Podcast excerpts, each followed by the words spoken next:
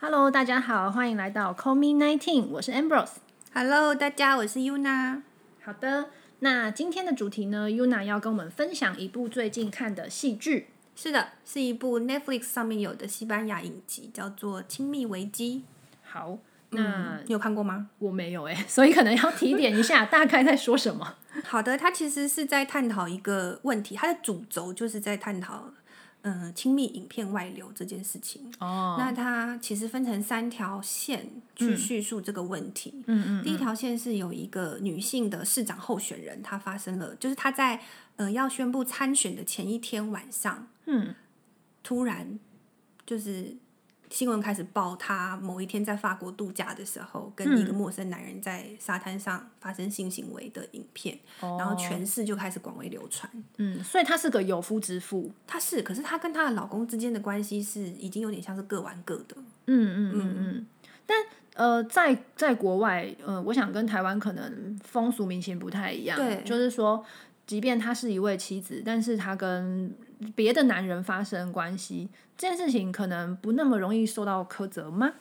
嗯，我觉得以这边这部影片来看，还蛮受到苛责的欸，因为他就是已经完全危及他参选资格，他的党内已经开始就是嗯酝酿要他退选，然后甚至召开记者会，就是要他发布退选的宣言，嗯嗯，就是还是会被冠上一个形象不好对，这样子的淫荡，哦，对对对对，淫荡，嗯哎，淫荡这个词蛮怪 的。嗯然后， 对，那所以后来这位市长候选人他做了什么样的抉择？嗯，他一开始其实是不准备报案的，就是因为因为他报案就要开始查嘛，报案，就就是是指散布影片这件事情。对对对对，他本来没有想要查的，嗯，那后来他是因为这部片的其他的女性角色，这个可能待会会聊到，他是因为这些女性角色，他开始改变了他对这件事情的做法，所以他后来主动去报案了，然后影片的结局就是其实他也成了一个。他还是成为了一个市长，然后是一个非常为女性发声，然后注重女权运动的一个市长，这哦样 OK，应该是这样啦。我记得结尾是这样。好，所以呃，在这整个事件当中，我们就是会有几个观点会去探讨嘛，比嗯如说散布亲密影片这件事情，嗯它应该是有触犯法律的吧？有啊，他有啊，刑呃刑法有一个散布猥亵物品罪，嗯嗯，这个是犯法的，在台湾的话嘛，对，就是呃，散布性爱影片，这个人他犯法。没错，那如果我今天是一个一般民众，然后嗯有别人流传给我，然后我把这个影片传送给其他的人，也是我也是犯法嘛？是的， OK，所以提供来源跟就散布这些都是有就是刑法的责任。对对对，嗯，好，那再来的话就是呃，那我们接下来的话，因为这个女性她应该会受到蛮多的嗯责难，对，就是舆论的风口浪尖吧。对，所以那这样子的话，对于她的家庭生活有没有什么就其他的不良的影响？这可能可以讲到他女儿，嗯，因为他发生这件事情之后呢，他的女儿也在学校对，嗯被人家孤立、被排挤。然后他女儿本来有一个非常要好的男朋友，也嘿因为这种事情，所以渐渐疏远他。那嗯这个女生她个性比较好强，所以她就直接在一个派对上宣布她跟她男朋友分手。嗯，然后她男朋友可能当场被分手，就觉得非常没有面子，所以她私下就传了他们的性爱影片给这个女孩子，嗯然后意思就是她要上传到网站上面的那种感觉。嗯嗯嗯嗯，然后这个女孩子呢，她很生气，嗯，然后又很害怕，嗯，她最后是在学校公厕暴揍这个男生，她可能有一些情绪控管障碍啦， 哦，对她真的是暴打他，很酷 OK，嗯，对，呃，那个重申一下，我们不鼓励暴力行为。 对，但是呃，就是说这个拿影片去威吓别人这件事情，它是不是有触犯到家暴法的部分？有啊有啊，其实偷拍呃拍亲密影片这件事情，如果说是嗯、呃你们两个是自愿的，那那是另外一回事，但如果比如说是男朋友偷拍，嗯，其实这也是会有刑法的问题的，哦，所以呃，这样讲好了，如果今天我们两方男女双方都合意拍影片，嗯，这件事情一定没问题嘛？对。好，可是事后比如说吵架了，嗯或是快要分手了，这个时候如果其其中一方拿出来威吓另外一方，对，这个是触犯，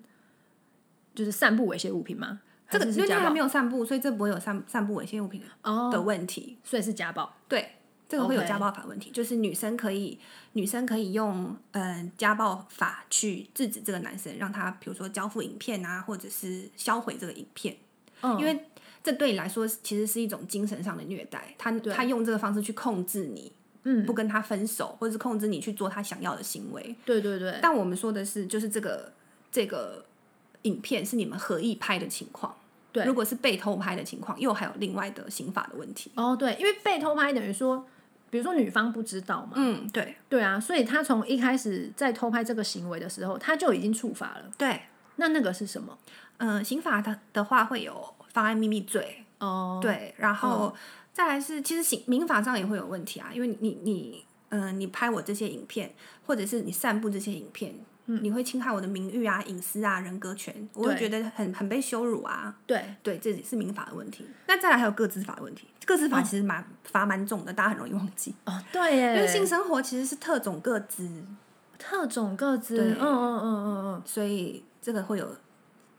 这个会有问题。对对，那呃，如果今天不是这两个人拍下影片，而是第三方的话，那一样会啊，一样会也是一样会对嘛，第三方偷拍的话，一样是会有这个问题的。就是刑法、民法都是。嗯，嗯嗯嗯，OK，所以。呃，如果是两个同居的人，就是不论今天是不是夫妻哦，只是比如对说对对嗯同居男女朋友，那他就会有家暴法的的问题出现。对。虽然说家庭暴力，它指的其实是家庭成员，就是你们住在一起的成员之间有那种嗯、呃身体上啊，或是精神上的嗯控制，或者是嗯骚扰啊、威胁这种。嗯，嗯但是嗯其实它还有另外保护到已经呃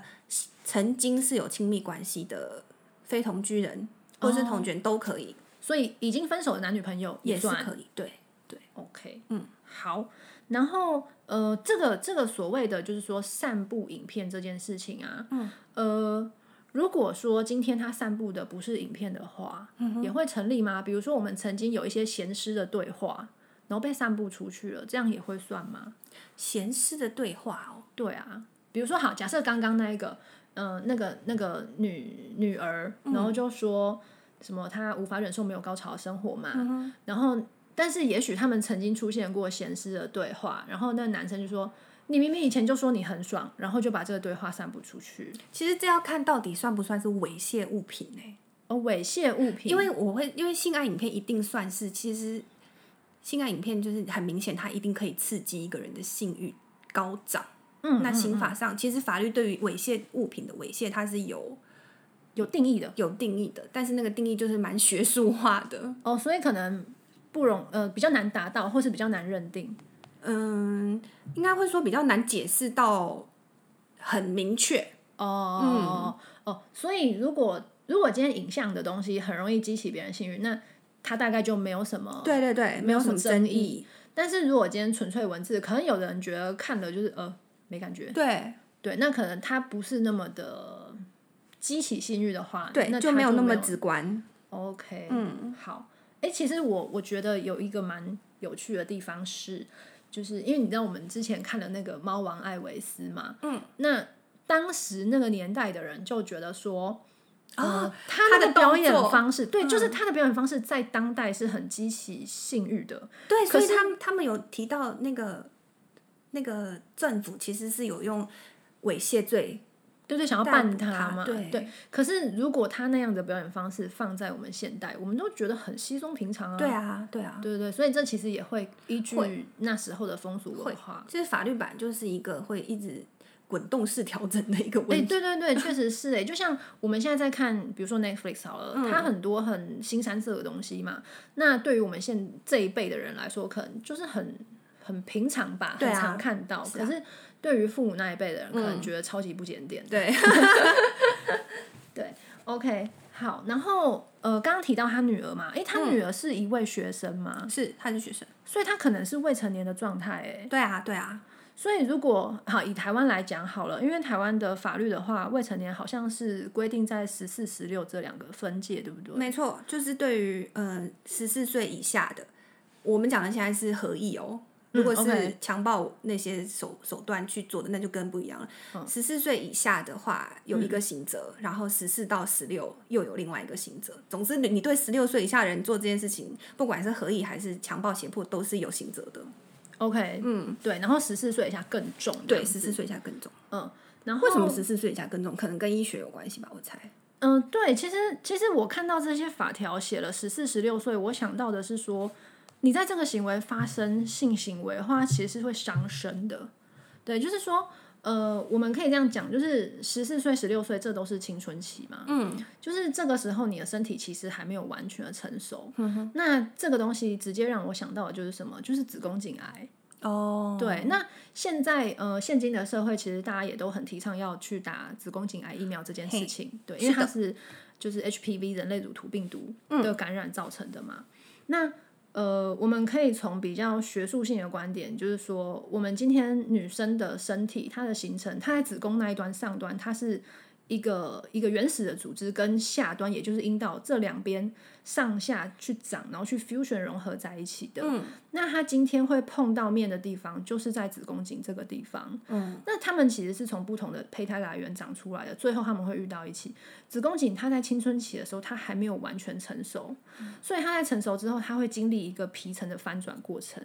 这个好难想象哦，没有对，办法反正想它就象。是它就是不同的上皮细胞就对了。嗯，那你今天不同的上皮细胞类型，它的防护力不一样，它对于外来的病毒或者细菌感染防护力不同，所以你可以想象成说，我今天这个城墙还没盖好，可是病毒就攻进来了。哦，嗯，所以今天如果是一个未成熟的女性，那她比如说她她遇到这个性行为，然后有这个病毒的感染，她嗯是不是比较在她还没有防护力健全的时候就遭受了病毒的感染？嗯，那她日后发生一些疾病的几率就会比较高。哦，那而且此外，就是说过早发生性行为的年龄，往往跟他比如说多重性伴侣啊，嗯或者说他比较少安全性行为，也就是所谓戴保险套这些措施，这些东西这些措施都比较少的时候，他未来重复性的发生感染几率就会大增。哦，那它之后会变成发炎，或者说整个病灶的嗯、呃进展的快嗯慢，可能就会变得比较快，可能就比较有可能走向癌化那一条路。哦，对，所以其实为什么我们我们不鼓励呃过早的发生性行为，或是我们要一而再再而三的去宣导说所谓安全性行为这件事情，嗯其实它是有它的医学上的意义的。哦，那可能真的是立法的时候有考量到这个 哎。对啊，因为其实以法律的角度来说的话，未满十四岁的。男女可能真的是也是心智未成熟嘛，思虑对不周，所以你跟这个年龄段的人合意性交，嗯，我觉得有行者也是很理所当然的啦。对啊，对啊，对啊。那如果说好，今天真的以一个十四或十六岁这这样子的年纪，然后发生了性行为，然后她后续还怀孕了，哦，对，那那事情就大条了嘛。真的，对，因为呃，于公于私都是这样啦。那如果我们以医疗上面的观点来看的话，就是一个过于年轻的母体发生怀孕这件事情，其实对母体是蛮伤的。嗯，好，因为我们怀孕的过程中，其实整个心血管系统，嗯，整个免疫系统，然后整个比如说我们泌尿道系统各方面，它都会有个巨大的变化。哦，那如果说对好，耶你你的心血管系统你还没有完全成熟，嗯可是你今天要负担另外一个生命，另外一个体循环系统，那这样子的话，比如说好，她生产的时候发生产后大出血的几率就大增，哦，她可能子宫收缩不良的几率也会大增，嗯甚至是一些比如说胎盘吃穿。哈，就是我们所谓就是比如说前置胎盘啦、嗯植入性胎盘啦、这个部分几率都会变大。哦，那对，那这个对母体来说是蛮大的伤害，嗯，所以这这真的不是就乱讲，不是说什么啊，呃，保守啊、传统啊、不自由，并不是这样的，因为它在医学上是有它的意义存在的。嗯嗯这是不是可以突然就是 refer 到最近你说堕胎的案子对嘛？美国的那个堕胎的对，其实我觉法得，我觉得也是、欸，因为，嗯、在台湾相对来说啦，就是嗯对于堕胎这件事情没有这么大的争议，对啊，可是，在美国，可能是因为他们的整个宗教这种历史文化背景下来，嗯就变成说堕胎这个事情是很邪恶的、很罪恶的，然后是很不负责任的，又有点神秘，不可以拿出来讲的。嗯，那我自己会觉得这个确实就是一个女权的倒退，没有错。啊其实我也是这么觉得、哎对，然后他对于呃这些女性也是一个很大的伤害。嗯，嗯接下来吼，就是因为这部片讲了不同的族群面哦对对性对对的对传播这件事情，嗯没错，有不同的处境跟应对方式嘛。那像我们刚刚提到的是，比如说政治人物哦，他相对是一个有头有脸的人。嗯对，那再来提到了未成年学生这个部分怎么嗯去应对，然后再来还有诶，或者说是一些比较社会底层弱势女性，有他有他有提到，其实这部片的开开端开头是一个女生去自杀了，哦，对，嗯自杀的那个人呢，其实我就是我要提的第三位女主角。嗯，她是一个工厂工作的女工。那嗯她是工，因为是工厂，所以她的工作环境其实是男性同仁居多的，她的长官也都是男生。哦那她遇到的问题就是呢，她嗯，她本身有一些心理状况，哦，对她呃有非常强烈的情感需求，嗯嗯，她一直有在定期的咨询心理医生，嗯然后也有非常稳定交往的男友，然后还有一个感情非常好的姐姐。可是因为她有一些很强烈的情感需求，造成她会一直被前男友骚扰，然后前男友嗯。要求她去参加杂交派对，她也没有办法拒绝，她就是会去，然后就被拍下了影片。嗯然后这个，因为因为她想要跟前男友断干净，前男友威胁她，所以就把她的这个杂交派对的影片发给了她在公司呃在工厂的那些男性同仁，嗯，造成她在工厂就是会被人家看清、被歧视，然后嗯甚至那些男性同仁就是会不尊重她啦。对，就是就会开一些低级玩笑，对，没错。嗯然后她她没有办法把这个烦恼跟她的姐姐或是跟她的老公呃男朋友说，嗯所以她一个人承受了非常大的压力，导致她最后走上了自杀这条路。嗯，对。那呃，其实我觉得这反映的就是说，呃，像那个女工，她是一个更没有选择的权利的人，，对对因为她可能她也没有什么反击的力量，因为她可能就没有钱嘛，对，然后她她需需要要这份工作。对她需要这个工作，她没有办法因此而离职，对，那他跟他跟管理阶层申诉其实也没有用，即使他们的工作场所还贴着那种性别平权的海报，但是管理阶层是男性，他就是没有办法设身处地的去想这个女生遭遇到的困境，嗯嗯嗯，所以他们就把这件事情压下来了，或者是甚至跟他说你你不要想要闹事，哦，对对，然后她就她就更没有管道去发声嘛，对那所以呃，最后他选择了就是呃自杀这条路。嗯哼。那我想这可能也反映了他呃对性爱影片被传播这件事情，他觉得是非常非常羞羞耻耻的一件事情。对，其实我觉得这件事呃，就是整个影集的这些剧情的铺陈，让我有一点。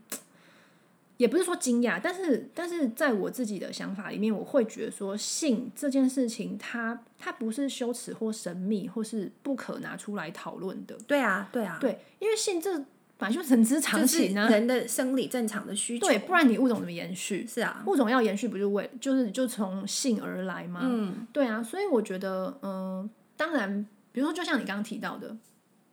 今天为什么职场会出现一个性别平权的海报，就是因为性别不平权，对啊，所以要去提倡这件事情嘛。那今天我们一直会去高呼说，哦，我们要平权，我们要女权或者怎么样，其实也就是因为这个社会，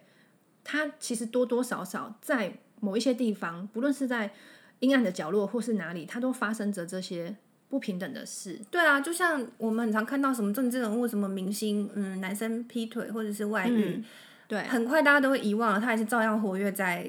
荧幕社会。对对对但对是女生的遭遇好像就不是这样。对，就是其实政治人物也蛮多的，就是比如说他被拍到跟谁去磨铁，或是有不正当关系，嗯，但是那个男生就会出来，不论他今天有没有承认，嗯，但他可能就是对他的广大选民道个歉，然后他就继续去上他的政论节目，继续去完成他的选民服务，没错，对。可是那一名外遇的女性可能就从此就被消失，没有了她的声音，对啊，然后这位政治人物的正宫原配呢，可能就是不管今天她老公有没有做哦，嗯，那这位老婆她只能出来说：“我相信我老公，我会就支是持要他。表达支持。对， 就是千篇一律的剧情，几乎都是这样子演下去的。嗯，所以我就觉得说，诶，这件事情其实这个社会对于男性或是对于女性的那种